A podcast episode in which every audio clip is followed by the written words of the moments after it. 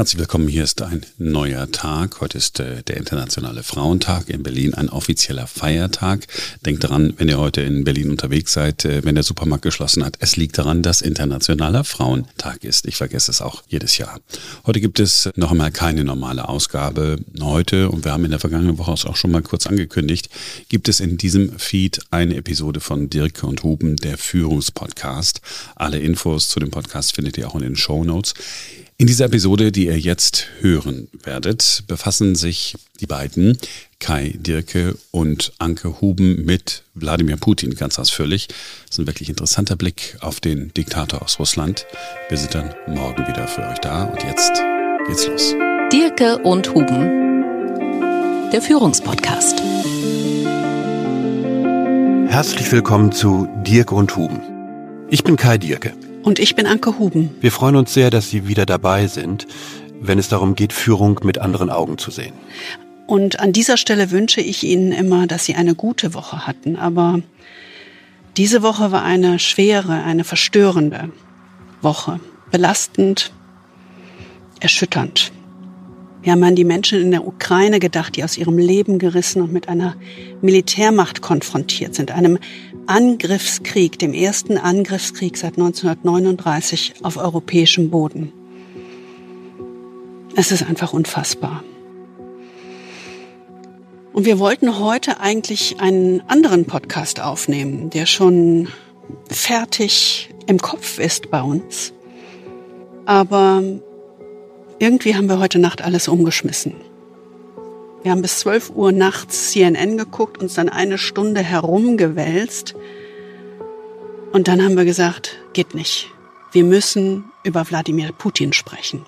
Und wir müssen das jetzt machen. Insofern haben wir die Nacht durchgearbeitet, um unsere Sicht auf Wladimir Putin zu schärfen und sie mit Ihnen zu teilen.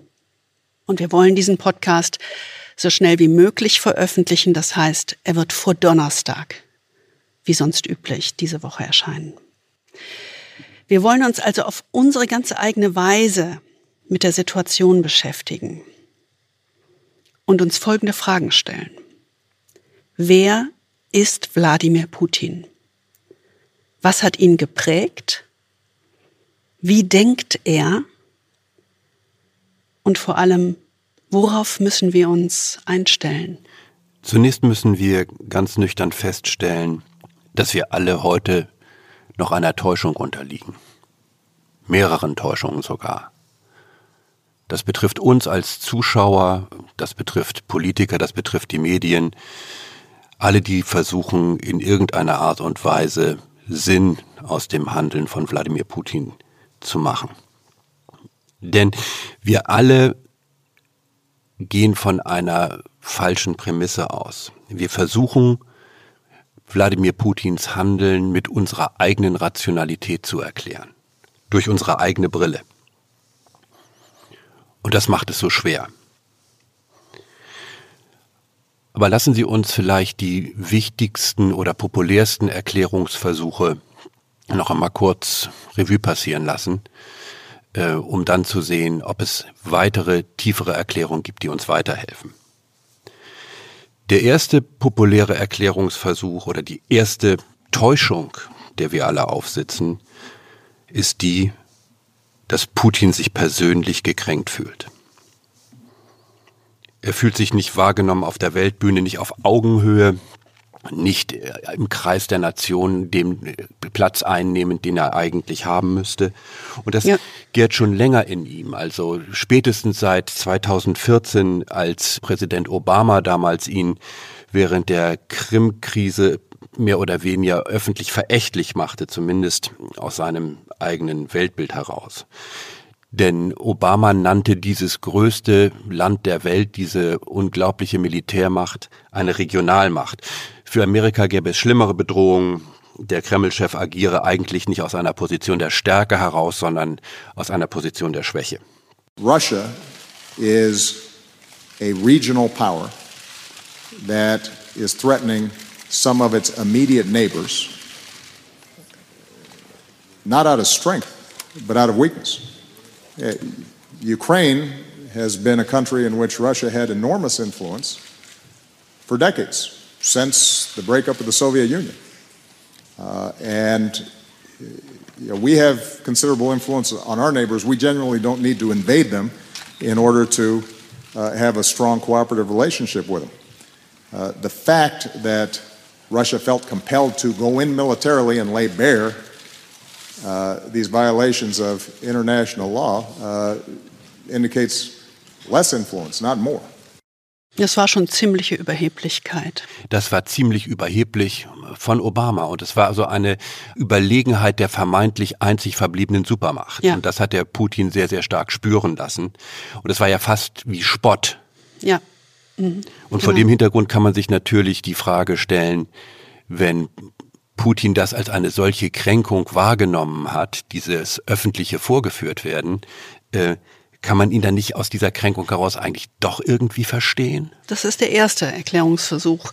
Der zweite Erklärungsversuch, ähm, der sehr lange vor dem Angriffskrieg diskutiert wurde in den Medien, in der Politik, war, Putin fühlt sich getäuscht. Er fühlt sich durch die unaufhaltsame, schleichende NATO-Osterweiterung nach dem Zusammenbruch der Sowjetunion getäuscht. Und diesen Zusammenbruch der Sowjetunion, das hat er selbst einmal im Jahr 2005 als größte geopolitische Katastrophe des Jahrhunderts bezeichnet. Er fühlt sich vom Westen betrogen. Und nicht nur betrogen, sondern auch zunehmend bedroht.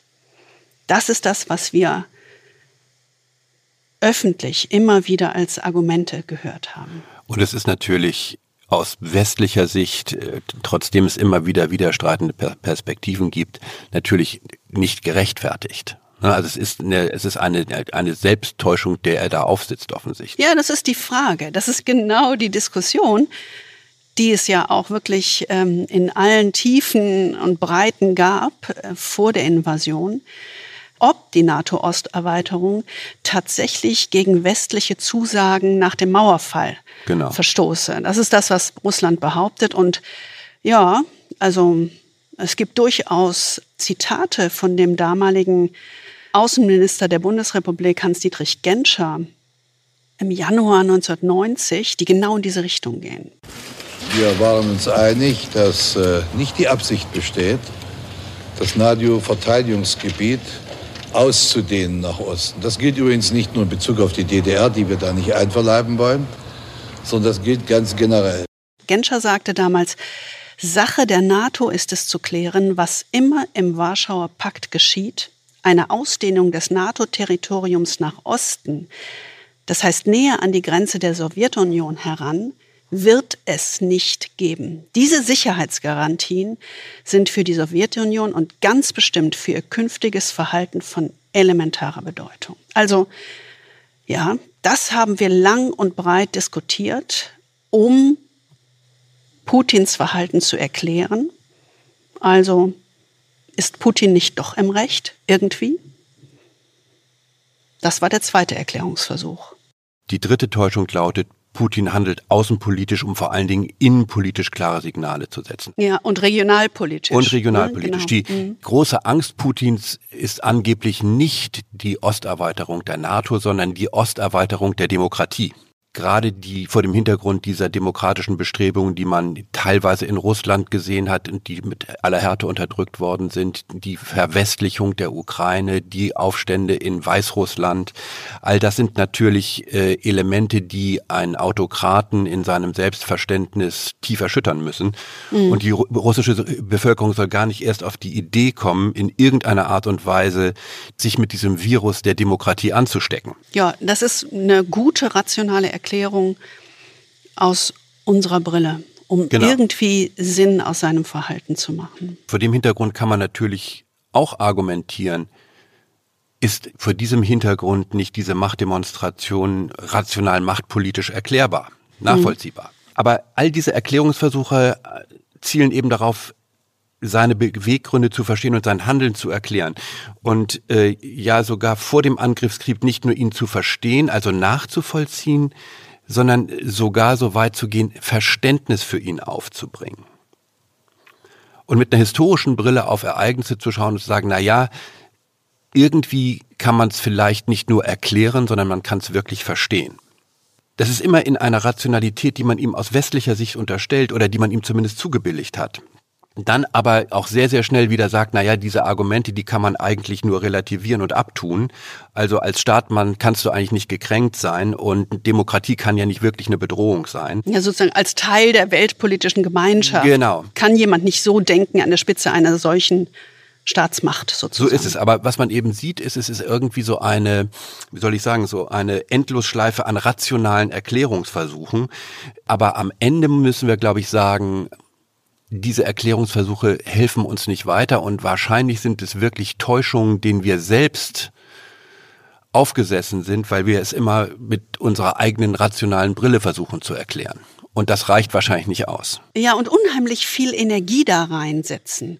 Solche Erklärungen wieder rauszumändeln, nenne ich das jetzt mal. Ja, also wirklich zu entwickeln. Man will versuchen, ihn zu verstehen, bis natürlich zu dem Beginn des Angriffskriegs. Aber vorher war das ja ein ständiges Hin und Her der Erklärungsversuche.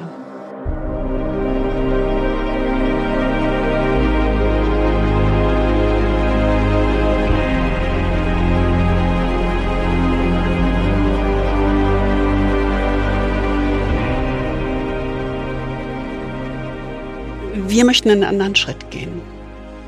Wir möchten raus aus dieser westlichen Rationalität, um zu analysieren, was in Wladimir Putin vorgeht und was er vorhat, müssen wir einen anderen Blick wagen. Wir müssen sein, ein schöner Begriff, Inner Theater verstehen. Und verstehen heißt hier nicht, dass wir Putin-Versteher sind und schon gar kein Verständnis für ihn haben, sondern wir müssen uns eine andere analytische Brille aufsetzen und näher an ihn ranrücken. Erst dann können wir sehen, worauf wir uns tatsächlich einstellen müssen. Also es ist nicht Putin-Versteher, sondern Putin-Analytiker. Ja. Kann man sagen. Inner Theater, habe ich gesagt. Und wir kennen diesen Begriff seit 20 Jahren, seit den Anfängen unserer Arbeit im Coaching, in der Arbeit mit ähm, Führungskräften.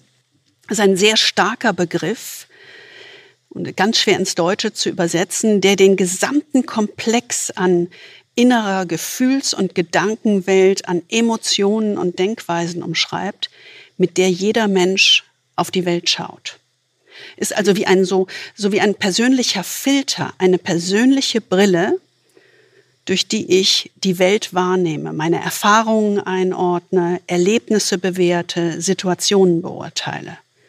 Und jeder hat sein ganz eigenes Inner Theater, um damit Sinn aus dem, was passiert, zu machen. Seinen ganz eigenen Sinn. Und auch diesmal, und das haben wir schon bei Boris Johnson getan, greifen wir auf unsere Erfahrungen mit dem Psychologen Manfred Ketzte Vries zurück, den wir in INSEAD an der Business School in Paris kennenlernen durften und der uns auch diesmal wieder so ein bisschen Rüstzeug an die Hand gibt, was wir auch in der Arbeit im Management benutzen, aber hier ist es noch viel stärker oder noch viel relevanter. Wir schauen also einmal ganz anders auf Wladimir Putin, eben nicht politisch, eben nicht historisch, sondern mit dem Blick der klinischen Psychologie. Und wir haben ja alle noch diese verstörenden Auftritte von ihm im Kopf oder vor Augen. Dieser erste wirklich verstörende Moment war ja diese Kriegsrede, wo wir ein Video von ihm gesehen haben, wo er völlig versteinert war und sich immer aggressiver in seine Fantasie reinsprach. Dann haben wir ja auch diese, diese öffentlichen Machtdemonstrationen vor seinem Sicherheitskabinett gesehen, wo er einzelne Mitglieder seines Sicherheitskabinetts demütigte vor aller Augen. Und dann die Videos während der Kampfhandlungen. Aber was man sagen kann, ist, man kann eine Diagnose stellen, auch wenn es eine Ferndiagnose ist. Was du ja sagst, ist, und das finde ich völlig richtig, wir haben eine ganze Reihe von Beobachtungspunkten.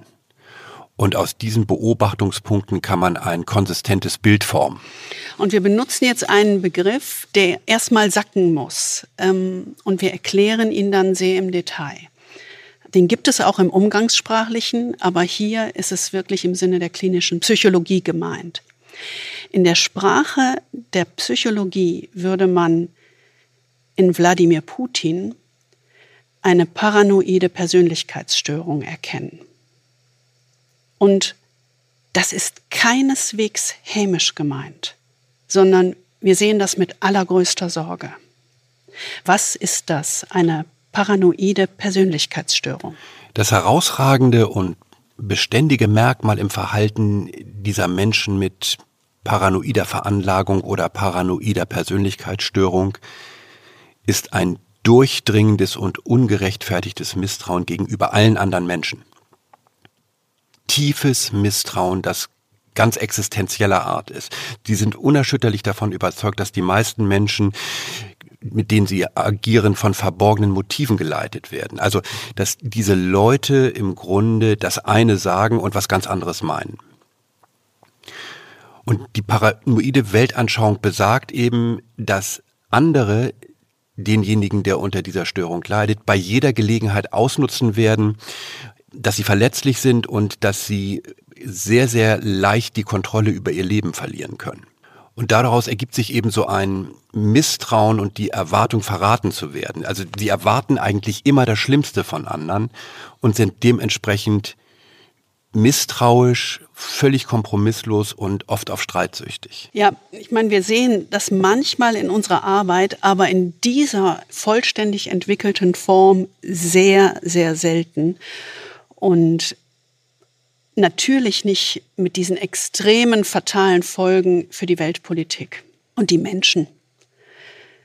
Lass uns da noch mal tiefer eintauchen. Und äh, als ich da noch mal sozusagen so analytisch reingegangen bin, habe ich gedacht, boah, ich habe dann so den Wladimir Putin vor Augen gehabt, auch so Situationen, so Momente, die man natürlich nur über die Medien mitbekommt.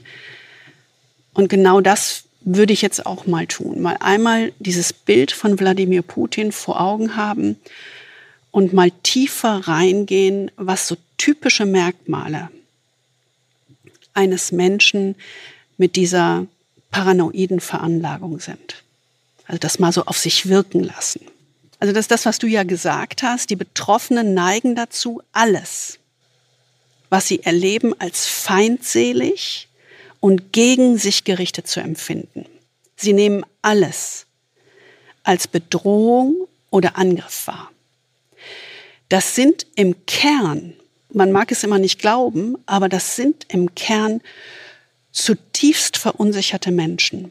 Sie glauben, dass es unsicher ist, sich anderen anzuvertrauen, weil vertrauliche Informationen, die sie teilen würden, immer gegen sie verwendet werden könnten. Oder überhaupt ganz einfach fundamentales Vertrauen. Es geht ja nicht nur unbedingt um Informationen, sondern überhaupt ja. sich zu öffnen in irgendeiner Art und Weise. Und sie neigen aus dieser, ich nenne das jetzt mal Angst, Paranoia, aus dieser persönlichen, tiefwurzelnden Angst dazu, die Handlungen anderer falsch zu deuten, stellen deren Loyalität in Frage und rechnen überall mit Betrug und Täuschung. Und diese paranoide Veranlagung, die sah man ja jetzt gerade kürzlich in dieser denkwürdigen Vorstellung dieses Sicherheitskabinetts, ja. als im Grunde hohe Vertreter des Staates, äh, unter ihnen ja auch dieser Geheimdienstchef, einzeln vortreten mussten und Putin im Grunde ihrer Loyalität versichern mussten und mhm. sich dabei auch noch demütigen lassen mussten. Нет, я... Или, или, или признавать э, суверенитет их. А я Я говорите, говорите, предлож... говорите прямо. Я поддержу предложение о э, признании. При... Also ja. dieses permanente Gefühl, dass die Loyalität in Frage steht, die führt dann eben zu solchen Handlungen. Und sie sind hyperwachsam. Sie scannen ihre Umgebung regelrecht nach Anzeichen von Bedrohung ab und ergreifen aufwendige Vorsichtsmaßnahmen, selbst wenn diese nicht nötig sind. Das sitzt einfach sehr tief, diese übermäßige Wachsamkeit in Verbindung mit der Erwartung, dass alle Menschen so versteckte Motive haben, führt eben zu einer Verzerrung der Wahrnehmung. und auch der Gedanken, der Deutung, wie ich die Welt um mich herum interpretiere. Und selbst wenn der Verdacht sich nicht bestätigen sollte, verhalten sie sich so, als ob dies der Fall wäre und gehen davon aus, dass sie Recht haben. Sie sind übermäßig urteilend, moralisierend und selbstgerecht, weil sie ja in ihrem, ich nenne das jetzt mal, Gehäuse ihrer Denkstruktur, in ihrer Filterblase leben und die bestätigt sehen. Ist ja nicht nur in akutem Handeln zu sehen, sondern es mhm. gibt ja diesen denkwürdigen Artikel von Putin, der diese ganze Geschichte eigentlich umschreibt der vor kurzem veröffentlicht worden ist, wo er im Prinzip äh, den ganzen Zerfall der Sowjetunion in einer ganz anderen Art und Weise versucht zu interpretieren und so eine Art geschichtsrevisionistisches äh, Bild aufbaut. Diese eigene Interpretation ist eben auch ein Ausdruck dieser Blase, dieser Verzerrung der Wahrnehmung, der sich dann auch die Gedanken und Erinnerungen im fast unterwerfen.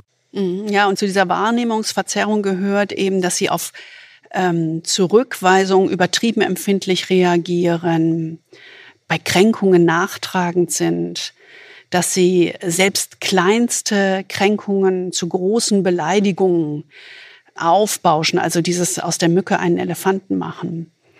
Ähm, sind sehr unversöhnlich gegenüber Verletzungen, weil das tief sitzt und fühlen sich schnell gereizt sind extrem schnell getriggert, also werden schnell wütend. Schnell den Finger am Abzug. Und das Irritierende jetzt von außen betrachtet ist, dass Menschen mit dieser Persönlichkeitsstörung gegenüber anderen extrem wachsam und undurchschaubar wirken, während sie sich selbst als treue Bewahrer ihrer Unabhängigkeit, ihrer Überlegenheit und ihrer Autonomie sehen. Es ist für sie wie so ein Überlebenskampf. Und um dieses Gefühl der Hilflosigkeit oder eines Kontrollverlustes zu bekämpfen, schwelgen sie in so Allmachtsgedanken. Das sieht man ja nun wirklich sehr deutlich. Ne? Ja, und ent sie entwickeln oft so etwas wie Verfolgungswahn. Und Größenwahn. Mhm. Ja, einfach mal sacken lassen. Das ist das volle Bild eines Menschen mit einer paranoiden Persönlichkeitsstörung aus analytischer Perspektive.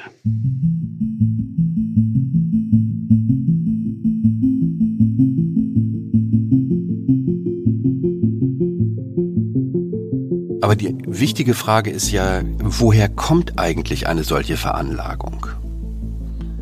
Und wir erinnern uns, ähm, in unserem Podcast über Boris Johnson haben wir diese Perspektive schon mal angewendet. Und diese Perspektive sagt eigentlich, erstens, wir sind alle Produkte unserer Vergangenheit.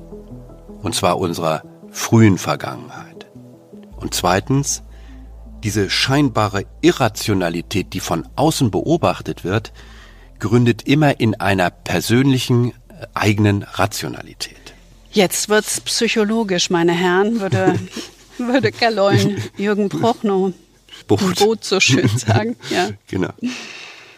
Diese Diagnose seines Inner Theater, das wir gerade so ein bisschen aufgefaltet haben, ist in Putins Biografie eigentlich ganz gut erkennbar. Das ist das Theater sozusagen in seinem Kopf, in seiner Gefühls- und Gedankenwelt. Und wir müssen eigentlich im nächsten Schritt mal eintauchen in die Vergangenheit Putins. Also was hat ihn geprägt? Wie denkt er? Denn nur so können wir ja verstehen, was wir zu erwarten haben. Darum geht es uns ja. Und wir haben so ein paar Indizien, ähm, die wir heranziehen können. Also vielleicht seine persönlichen Vorbilder aus der Familie, seine Kindheit und Jugend, so sporadische Erwähnungen, die man mitbekommt weil ja nicht viel veröffentlicht ist, und natürlich seine KGB-Karriere. Also das ist schon ein Gemisch, was uns vielleicht ganz gute Hinweise gibt. Also es gibt Hinweise, du hast recht, aber man muss wahrscheinlich schon an dieser Stelle dieses schöne Zitat von Churchill sich in die Erinnerung rufen, was Churchill mal über Russland gesagt hat. Ähm, Russland ist ein Rätsel, umgeben von einem Mysterium, das in einem Geheimnis steckt. ja. ja. Und das Gleiche könnte man eben wirklich auch über Putin sagen. Denn es gibt mhm. wirklich nur wenig, das Putin selbst über sein inneres Theater geäußert hat, sein Inner Theater. Aber es gibt eben so ein paar Anhaltspunkte äh, und es gibt auch äh, durchaus äh, Journalisten, die mit ihm früher, also schon lange vor seiner zweiten Präsidentschaftszeit, durchaus lange persönliche Interviews geführt haben und Teile davon sind eben auch veröffentlicht worden. Das wenige, das Putin über seine Vergangenheit geäußert hat, zeugt vor allem von einem, von einem unglaublichen Grad an Zurückhaltung und Geheimhaltung. Mhm. Bloß nichts öffentlich machen, sich nicht erkennbar machen in dem Sinne. Ne? Also Putins Kommentare über seine Familie und seine Karriere lassen vermuten, dass dieses auch sichtbare Talent für so eine Verschlossenheit, diese Undurchdringlichkeit, mhm. ja. so etwas ist wie eine Art ererbte Überlebensstrategie. Er sagt, äh, dass sein Hintergrund eigentlich sehr gewöhnlich sei, also kleine Leute, wie man so heute sagen würde, aber er sagt eben auch mit Stolz, ähm, dass sein Großvater Koch war und dieser Koch wurde in eine von Stalins Datschen versetzt und hat dort sehr lange gearbeitet. Was Putin da besonders bemerkt ist, dass sie seinen Großvater aus irgendeinem Grunde in Ruhe gelassen haben. Und das ist in der Stalin-Zeit, gerade in dem engeren Kreis um Stalin, durchaus eine sehr, sehr große Ausnahme. Also nur mhm. wenige Menschen, die viel Zeit mit Stalin verbracht haben, haben überlebt. Aber Putin sagt, mein Großvater war einer von ihnen. Ja, ist interessant. Ich meine, was würdest du über deinen Großvater sagen?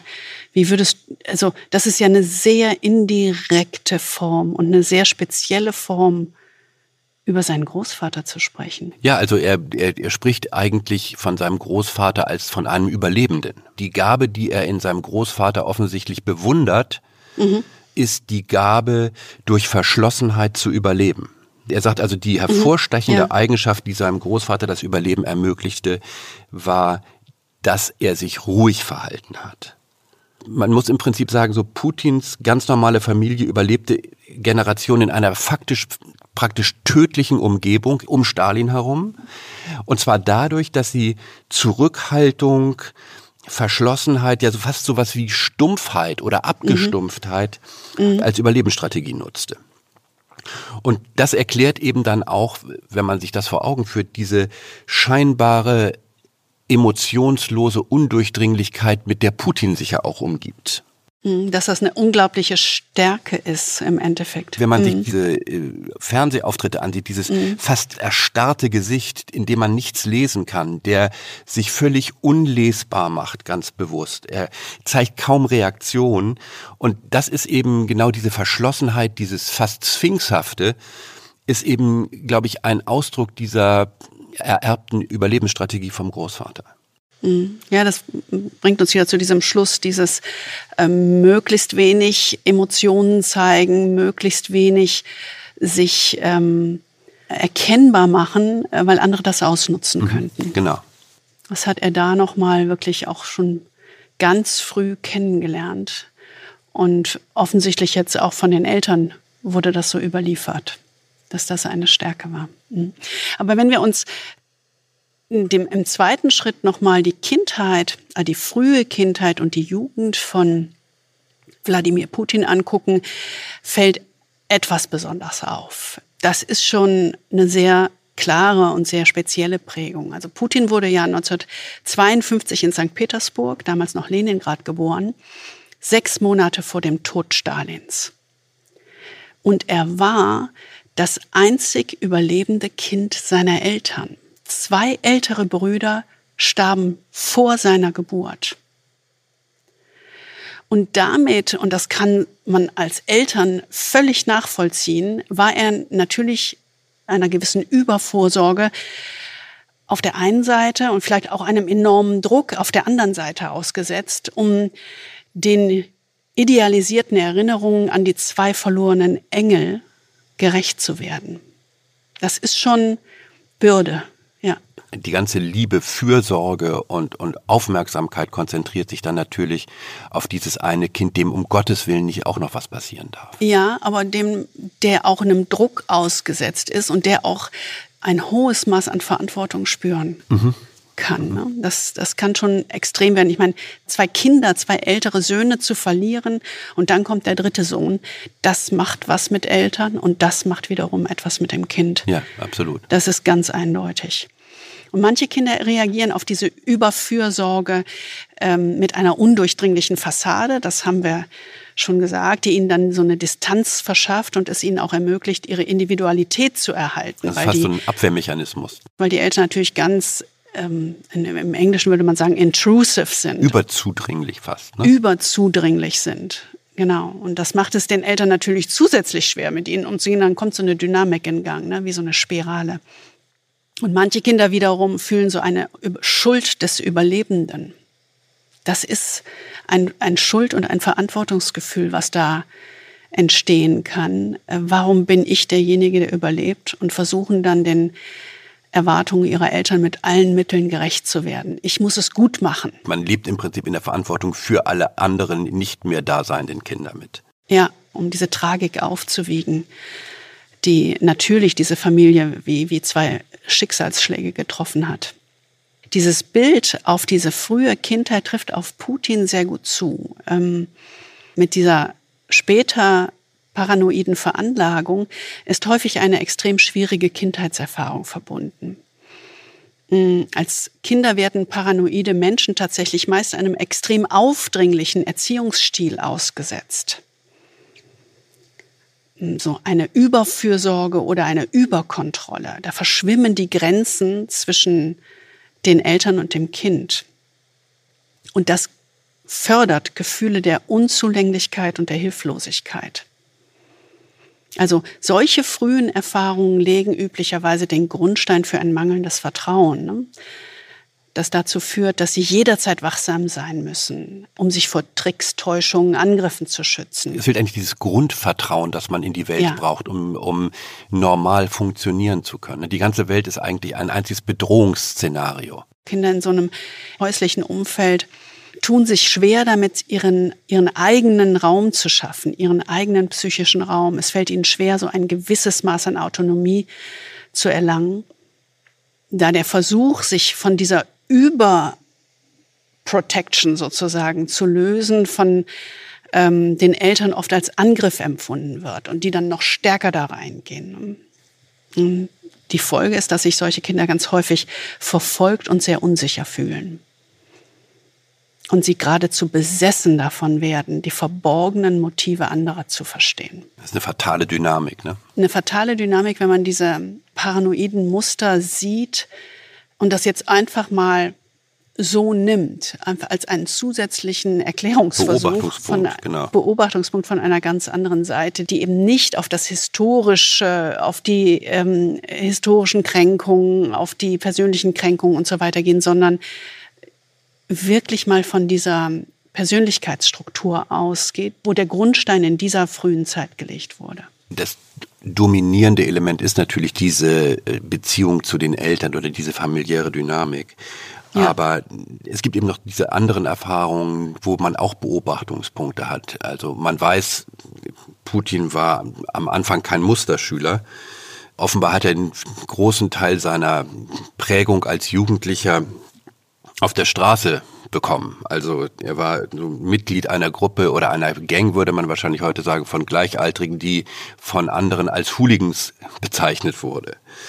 Also so eine aggressive ja, Jugendgang, würde man wahrscheinlich sagen. Also Straßengang. Straßengang, genau. Und, äh, und das Einzige, was ihn wahrscheinlich davor bewahrt hat, selbst dauerhaft ein Hooligan zu werden, war der Sport. Denn er hat relativ früh dann mit Judo begonnen. Und äh, man kennt ja mhm. heute noch die Bilder von ihm, äh, dass er sich als Judoka äh, geriert. Ja. Aber das Interessante eben, was kann man eigentlich aus Judo herauslesen? Ne? Also man kann ja Judo durchaus als Metapher sehen. Er hätte ja auch irgendeine Mannschaftssportart wählen können, wo es darum geht, im Team erfolgreich zu sein. Aber er hat sich Judo gewählt. Und eine Hauptlektion des Judo ist ja, eine Person nie frontal anzugreifen, sondern sich in eine Position zu bringen, in der man den anderen dazu bringen kann, sich selbst mit seinem eigenen Gewicht zu besiegen. Das sind ja diese, diese, diese, ja. diese Hebelkämpfe sozusagen. Ja. Ne? Und das ist eben, wenn man das, wenn man das zusammenbringt, dann sagt man sozusagen, aufgrund der frühen Erfahrung war er sozusagen als Mensch mit, mit paranoider Persönlichkeitsstörung von Natur aus misstrauisch. Und er hat gelernt, dass es unklug ist, anderen zu vertrauen, da er befürchtet, dass sein Vertrauen missbraucht werden könnte. Und damit könnte man vielleicht auch irgendwie so diesen Putins Ansatz im Leben zusammenfassen. Daran arbeiten, nicht zu vertrauen und nicht vertrauen zu müssen, mhm. und zugleich nicht als Bedrohung für andere zunächst zu erscheinen, aber dann als Sieger vom Platz zu gehen. Ja, Judo ist schon eine spezielle Wahl als Sport. Mhm. Also kein Teamsport, ganz klar. Ja, und, Judo ist ja so ein bisschen so eine Art, ich will fast sagen, verdeckte Aggression ja, oder mhm. ein Vollkontaktsport, aber mhm. der sehr viel Techniken auch von Täuschen und so weiter enthält. Äh, und ich glaube, insofern ist das gar nicht so ein schlechtes Bild, was man da hat. Ja, und das andere, was man von ihm weiß, ist, dass er in dieser Zeit der Jugend äh, neben Judo noch eine besondere Vorliebe für Spionageromane und Spionagespiele hatte. Das ist wahrscheinlich das Einzige, was ich mit ihm teile. Ja, habe ich auch gedacht. John, äh, John le Carré. Also ja, die andere Seite wieder. sozusagen. Ja. Ja, aber später hat er ja offen gesagt, dass er wirklich geprägt wurde durch diese Filme und Bücher, die mhm. irgendwie die Heldentaten sowjetischer Agenten beschreiben. Ne? Und, ähm, und in, insofern ist es irgendwie auch schlüssig, dass es offensichtlich für Putin vernünftig erschien, als Spion zu arbeiten, weil das offensichtlich der beste Weg war, die Dinge in einer für ihn ziemlich chaotischen, unberechenbaren Welt zu ordnen.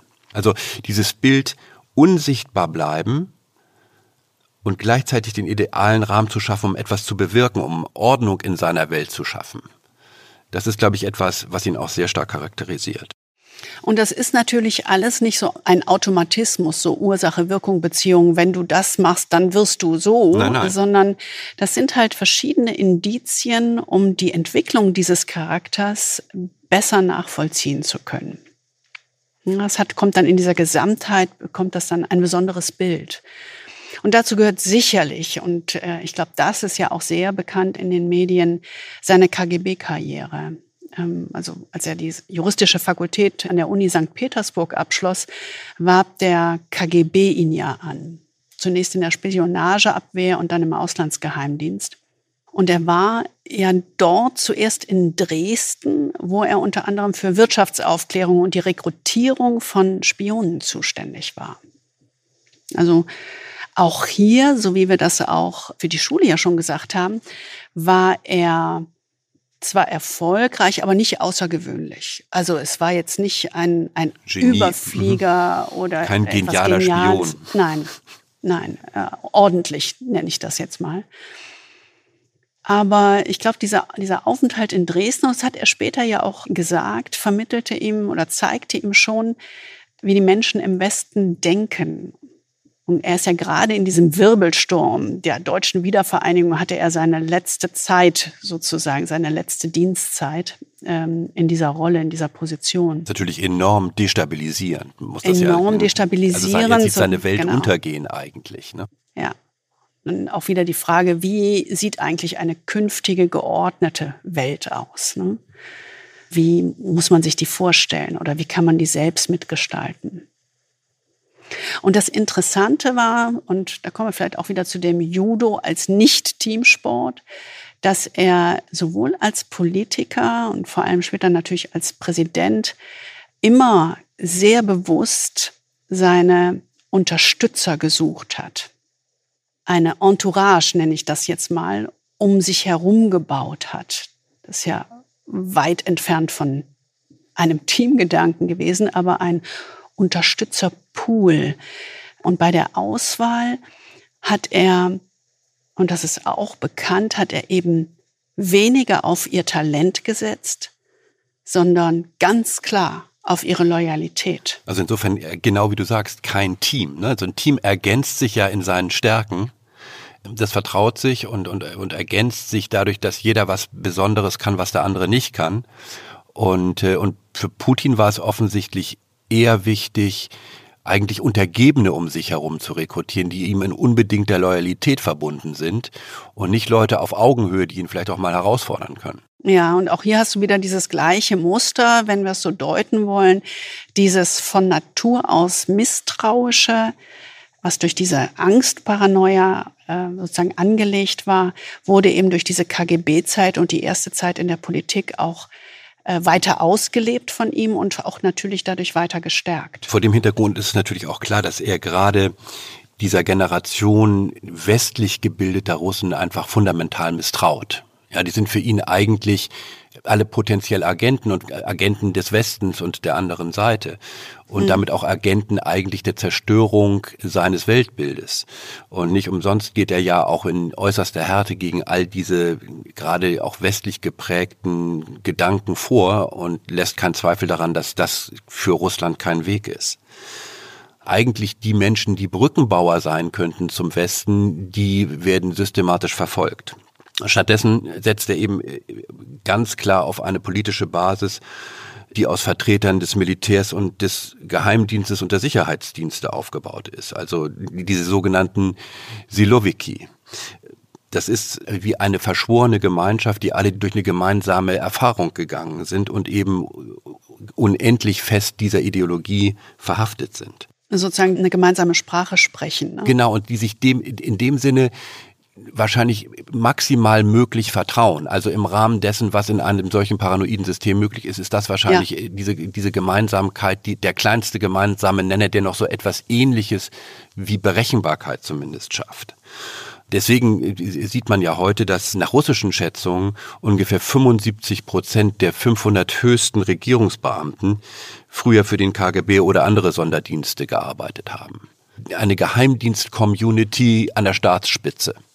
Also der wachsende Einfluss quasi der Geheimdienste auf allen Ebenen genau. und in allen Agenturen der Regierung, die ist quasi durchdrungen davon, ne? von diesem Typ. Das wird ja von außen auch beobachtet und äh, deswegen versucht man ja auch immer manchmal diesem Apparat mit gewissem Humor zu begegnen. Mhm. Deswegen ist es vielleicht interessant, so einen besonderen Witz äh, über Putin zu erzählen, der in, in Moskau die Runde machte. Und der Witz sagt, dass Putin davon träumt, dass Josef Stalin ihn in seinem Arbeitszimmer im Kreml besucht. Und äh, Putin bittet eben Stalin, den großen Diktator, um, den, um einen Rat, wie das Land zu führen sei. Und Stalin antwortet, es gibt eigentlich nur zwei Dinge zu tun. Erstens, du musst alle Demokraten zusammentreiben und sie in den Gulag schicken. Zweitens, du musst die Wände des Kremls grün streichen. Warum grün? fragt Putin. Ha! Das habe ich mir gedacht, sagt Stalin. Ich wusste, dass du mit dem ersten Thema kein Problem hast. ja. Das heißt also, wenn Putin so seine Macht so konsolidiert, gibt es halt keinen Raum mehr für Menschen auf Augenhöhe, die ihn es auch nur ansatzweise wagen würden, ihn herauszufordern. Sondern er hat sich einfach mit getreuen und zutiefst loyalen Apparatschnicks umgeben. Die größere Herausforderung ist keine Herausforderung.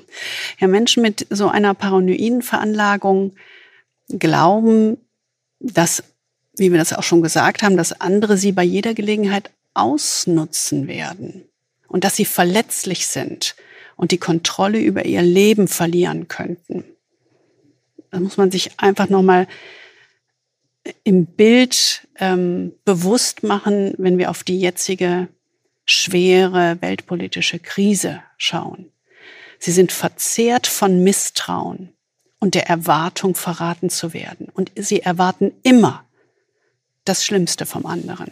Und nur das Schlimmste. Und sie müssen dagegen vorgehen, weil sie sich verletzlich fühlen und weil sie glauben, sie verlieren sonst die Kontrolle. Sie müssen also proaktiv agieren. Ja, worin, worin zeigt sich diese, diese Paranoia konkret bei Putin? Ne? Also dieses glatte, abweisende, manchmal fast stumpf und verschlossen wirkende Äußeres bedeutet ja nicht, dass Putin irgendwie wirklich unemotional ist, ne? Nee. sondern nee. es ist ja oft so, dass, dass sehr emotional und zurückhaltend scheinende Menschen sich so mit einer künstlichen Abgeklärtheit umgeben, äh, um sich selbst vor starken Emotionen zu schützen.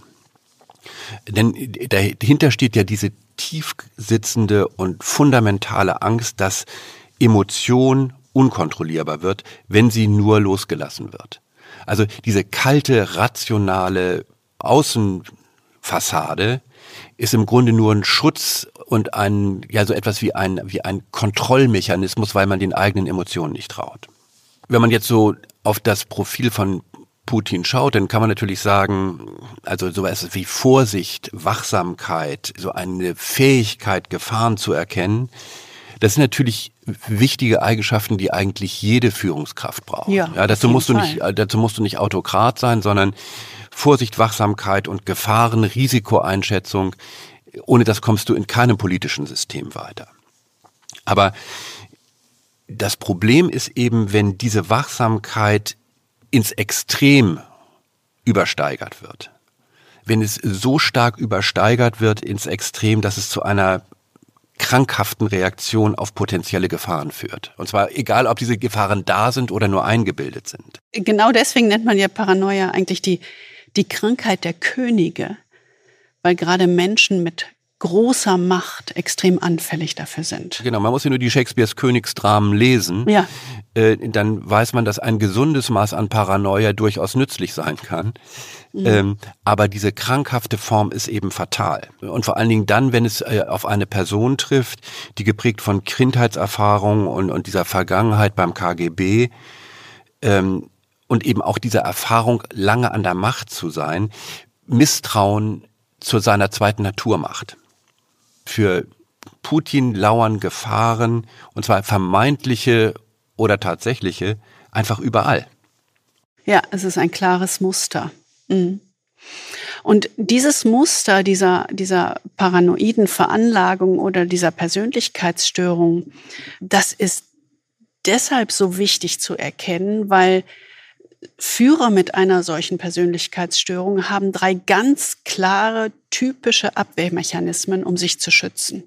Und darum geht's ja. Ne? Das haben wir ja gesagt. Äh, Kontrolle haben, anderen nicht vertrauen, nicht verletzlich werden und so weiter. Das ist eigentlich so der Schritt von, jetzt haben wir mal so ein bisschen gesehen, wie Putin ist und wo er herkommt. Aber was ist eigentlich in die Zukunft gedacht? Das, womit wir eigentlich rechnen müssen. Und was wir im Moment auch schon beobachten. Ne? der, so einer der ganz typischen Abwehrmechanismen ist, was man so im Psychologen Deutsch sagt, ist Splitting. Also die Welt in zwei Lager aufzuteilen. Gut gegen böse. Wir gegen sie. Schwarz und weiß. Also gerade Führer mit paranoiden Zügen entwickeln in stressigen Zeiten unter Druck eine starre, bipolare Sicht der Welt. Und das verschärft sich immer weiter. Das ist eine ganz klare Aufteilung der Welt in ein Freund- und Feindlager. Denn Verschwörungen und Feinde, das haben wir gesagt, gibt es für jemanden mit einer solchen Veranlagung überall. Die Gefahr ist immer da. Das ist der eine typische Abwehrmechanismus. Der andere, und das beobachten wir auch schon, ganz klar ist die Projektion, also die Schuld für Fehler und Irrtümer, die eigentlich zu Recht auch bei Ihnen liegen könnten, auf andere zu übertragen. Also, ich bin immer im Recht. Wenn ich das eingestehe, dass ich nicht im Recht bin, auf die Idee kommt ja jemand mit einer paranoiden Persönlichkeitsstörung gar nicht, aber wenn ich das eingestehen würde, würde ich ja Schwäche zeigen. Das ist praktisch eine Infragestellen meiner eigenen Identität. So weit geht es ja. Wir reden hier nicht über Fehler, sondern wir reden hier im Grunde über die potenzielle Auslöschung der eigenen Identität. Und genau das erleben wir ja in diesem Krieg. Und der dritte Abwehrmechanismus ist so etwas wie Verleugnung oder Verdrängung. Einfach die Realität einer bestimmten Situation, wie sie jetzt sich gerade auch zeichnet, weltpolitisch, zu verneinen, nicht anzuerkennen, nicht zu sehen die wird ausgeblendet. Und deswegen können solche Personen äh, ganz klar dazu neigen, ähm, sich in Fantasien hereinzusteigern und sich selbst zu täuschen, sich unrealistische Pläne auszudenken und Selbstüberhöhung zu pflegen, um diese tiefen Gefühle der Hilflosigkeit, etwas nicht mehr in Kontrolle zu haben, ähm, ja, zu überwinden. Ja, und vielleicht kann man wirklich diesen, diesen Angriff auf die Ukraine wirklich vor dem Hintergrund auch sehen, ja, als ein unrealistischer Plan, als ein Resultat ja. von Selbstüberhöhung und als wirklich so, so fast idealtypische Verkörperung dessen, was du gerade gesagt hast. Putins einziges Ziel im Augenblick, und das ist eben Teil dieser Verengung, ist die Wiederherstellung von Russlands Vergangenheit. Ne, als glorreiche Krönung seiner Präsidentschaft. Das ist das, worauf er alles konzentriert und seit Jahren hingearbeitet hat. Reale Probleme äh, oder, oder konkrete Bedrohungen, vielleicht sogar letztlich auch die Zukunft, sind ihm fast egal. Also die haben fast keine Bedeutung mehr für ihn. Und das ist wie, das, wie so ein, ja, mich erinnert das so ein bisschen an äh, diesen Film mit Bruno Ganz über, über die letzten Tage von Hitler. Mhm. Sogar die eigene Zukunft und die eigene Zukunft seines Volkes oder irgendetwas Größeren hat eigentlich keinerlei Bedeutung mehr für ihn. Also das ist zumindest das Risiko, das kann man aus der Ferndiagnose nicht sagen, aber es ist Nein. zumindest zu Ende gedacht eine Konsequenz, die man sich vor Augen führen muss. Und deswegen muss man natürlich sagen, vor diesem Hintergrund ist die Politik des Westens der vergangenen Jahre aus Sicht eines paranoiden, sich selbst überhöhenden Autokraten natürlich so etwas wie eine narzisstische Kränkung. Ne? Also eine, eine tiefe, nicht irgendwie ich bin gekränkt, sondern eine tiefenpsychologische Kränkung und Entwertung. Und das könnte natürlich wirklich verheerende Auswirkungen auf die Entwicklung Russlands und der ganzen Welt haben, wie wir im Augenblick sehen. Ja, ich glaube, wichtig ist festzuhalten, die Fähigkeit zur Realitätsprüfung kann bei diesen paranoiden Persönlichkeiten ernsthaft beeinträchtigt sein. Und man darf einfach nicht mehr davon ausgehen, dass er die Welt so wahrnimmt oder zumindest annähernd so wahrnimmt, wie sie ist, sondern sie ist durch eine schwere paranoide Brille gefärbt. Und wenn solche Persönlichkeiten unter großem Stress stehen, kann diese aufgeblähte Filterblase der Selbstherrlichkeit platzen und zu hochexplosiven Reaktionen führen. Das ist so ein bisschen wie wenn ich so in eine in einen Luftballon steche mit einer Nadel loose cannon on deck. Ne? Du weißt nicht, wohin es führt. Das ist tatsächlich hochexplosiv und hochkritisch, weil Führer mit dieser Persönlichkeitsstörung nun mal unter galoppierendem Realitätsverlust leiden. Und die Kluft zwischen der Selbstwahrnehmung eigener Grandiosität oder historischer Bedeutsamkeit und der Welt um einen herum immer größer wird und sich immer mehr steigert. Also es hat mich so ein bisschen an diese Stufen einer narzisstischen Krise erinnert. Und das ist dann wäre dann, das wissen wir nicht, eine dramatische Steigerung, weil in der ersten Stufe fängt es an mit einer narzisstischen Kränkung. Ich glaube, da sind wir weit darüber hinaus. Das ist ganz klar, das haben wir sehr klar äh, beschrieben. Sein überzogenes Selbstbild erhält einfach keine Bestätigung von außen. Im Gegenteil, und er kann es dadurch nicht mehr aufrechterhalten. Es wird sogar abgewertet und all das und das vor aller Augen, all das erlebt er als schwere Kränkung, was diesen paranoiden Angstwahn weiter befeuert. Und auf diese erste Stufe kann im, wenn es schwierig wird, diese zweite Stufe folgen, nämlich die narzisstische Krise. Solange er keinen Widerstand erfährt und äh, an keine Grenzen stößt, glaubt Putin, sein Selbstbild entspreche der Realität. Ja, aber das ist eben genau der grundlegende Irrtum. Er läuft eigentlich jeden Tag einer Illusion hinterher.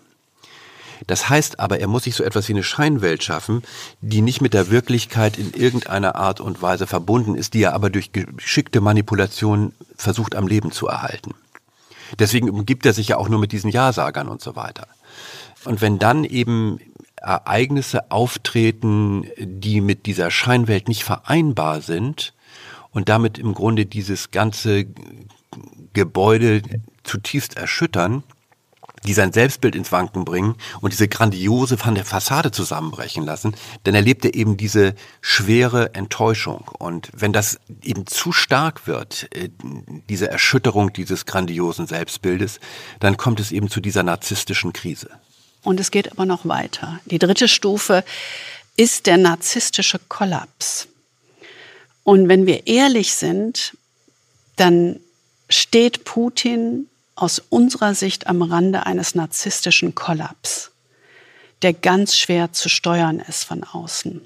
Denn wenn die Realität sich gegen ihn wendet, er auf Widerstand trifft, seine Fassade bröckelt, seine Schwächen deutlich werden, wenn sich keiner mehr auf seine Seite stellt, wenn er irgendwann die Realität nicht länger leugnen kann, droht genau dieser Kollaps. Und insofern ist vielleicht diese Situation, die wir im Augenblick erleben, also ich gucke, es ist, klingt vielleicht irgendwie paradox, aber dass die russische Armee es so schwer hat, die Ukraine einzunehmen, also viel schwerer offensichtlich, als Putin es sich vorgestellt hat, schaue ich immer so ein bisschen mit gemischten Gefühlen darauf, weil ich nicht weiß, ob das wirklich eine gute Nachricht ist. Natürlich ist es was Positives für die Ukraine, aber ich weiß nicht, was das bedeutet in diesem Zusammenhang. Ja, weil er kommt ja da nicht raus. Ähm, er sieht sich ja ausschließlich als Opfer statt in dieser Persönlichkeitsstörung, statt auf die Idee zu kommen, sein überzogenes Selbstbild zu hinterfragen. Es scheint ja, als könne keine Krise der Welt groß genug sein, um ihn jemals dazu zu bringen, an sich selbst zu zweifeln. Und die Folge, und das ist das, was wirklich dramatisch sein kann, ist die Bereitschaft zur Selbstschädigung oder zur Auslöschung der eigenen Identität. Und das haben wir ja schon mal gesehen. Das ist eigentlich das Bedrohliche, dass im Grunde alles, was Politik ausmacht, ja immer irgendwo von der Idee getragen ist, dass irgendjemand auf der anderen Seite ein gewisses Selbstschutzinteresse hat. Aber wenn jemand auf der anderen Seite in dieser Situation des Kollaps also wenn Putin als äußerste Konsequenz die eigene Auslöschung in Kauf nimmt, nicht nur seiner selbst, sondern auch anderer, dann ist das ja wirklich eine äußerst bedrohliche Situation. Es ist ja wie, so etwas wie eine Art erweiterter Selbstmord, in dem er bereit ist, im Grunde nicht nur sich selbst äh, auszulöschen, sondern alles, was um ihn herum ist. Und so eine Situation, das klingt jetzt irgendwie dramatisch überhöhnt, das ist es aber nicht, denn es gibt ja durchaus historische Beispiele. Also Hitler hat ja in einer ähnlichen Art und Weise äh, am Ende des, in den letzten Tagen des Zweiten Weltkrieges äh, diesen erweiterten Selbstmord betrieben, indem er systematisch auch in Kauf genommen hat, dass die, die Bevölkerung Deutschlands äh, sogar teilweise von eigenen Schergen niedergemacht wurde weil Hitler gesagt hat, wenn dieses Volk sich nicht fähig erwiesen hat, als Herrenvolk über andere Rassen zu herrschen, dann hat es die Auslöschung verdient. Also diese Mentalität äh, der, der Selbstauslöschung und des gigantisch überzogenen äh, kollektiven Selbstmordes oder erweiterten Selbstmordes, das ist durchaus eine historische Realität. Das ist nicht etwas, was jetzt ein reines Hirngespinst von irgendwelchen Psychologen ist. Ja, was natürlich praktisch nicht denkbar ist, aber in diesem Gehirnwelt oder den Gehirnwindungen einer solchen Denkweise, wie wir sie skizziert haben, ist das eben nicht undenkbar, sondern das ist der narzisstische Kollaps. Man kann eben in dieser Situation des Kollaps nicht davon ausgehen, dass er noch, dass ihn irgendjemand oder irgendwas davon abhalten kann. Ja, also mhm. das ist eben das Fatale. Ist dann so eingebunkert in diesem Denken, dass einfach diese Realitätsablösung immer weiter stattfindet und dass er nur noch in diesem verzerrten Weltbild agiert. Ne, und wenn man darauf schaut, was im Augenblick passiert, muss man ja sagen, alles, was wir im Augenblick sehen, steigert eigentlich diese Paranoia nur noch. Es gibt ja keine Alternative, aber das ist natürlich dramatisch in seiner Wahrnehmung. Der Westen mhm. steht zusammen, die Weltmeinung ist gegen ihn und so weiter und so fort. Also das ist natürlich, das ist natürlich eine, eine Bedrohung, die man nur noch bis zu einem gewissen Maß irgendwie kompensieren kann. Ne? Und, und äh, zunehmend kommt natürlich hinzu, dass er sich mit diesem Angriffskrieg und äh, all diesen weiteren Drohungen ja praktisch auf einen Weg begeben hat, auf dem es keinen gesichtswahrenden Rückzug für ihn gibt. Außer Kampf. Er kann, genau, er kann einfach nur noch den Kampf bis zum Untergang führen. Also es sei denn irgendwas ganz Merkwürdiges, von dem wir uns heute nicht vorstellen, was es sein könnte, passiert. Aber wenn wir das, was wir sehen, von heute in die absehbare Zukunft verlängern, dann gibt es wirklich Grund, sich Sorgen zu machen. Und um es abschließend ganz klar zu sagen, weil das ist natürlich dem Begriff Paranoid, den benutzt man ja auch umgangssprachlich. Aber wir sagen das eben nicht in einer Haltung so nach dem Motto, na siehste, ich habe doch gesagt, Putin ist paranoid.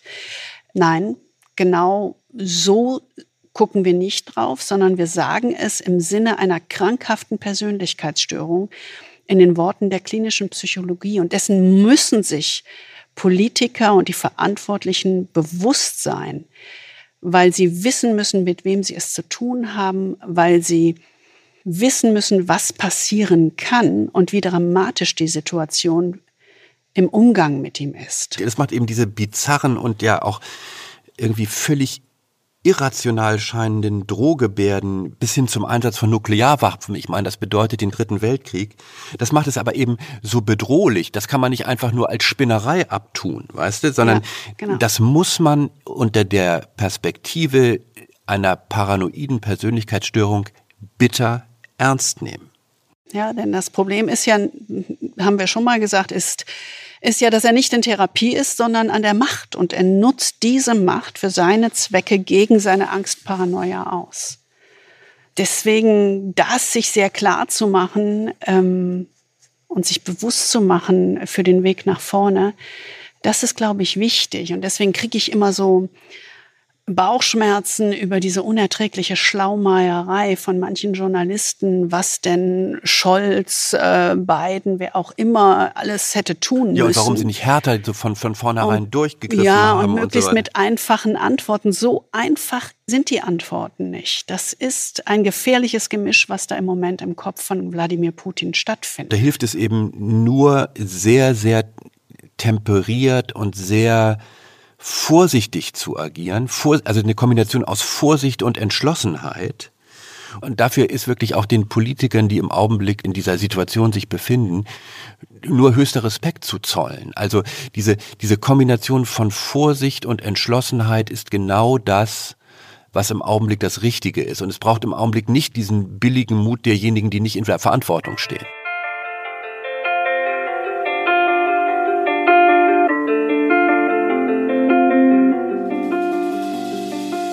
Das war unser Podcast im Kopf von Wladimir Putin. Hm.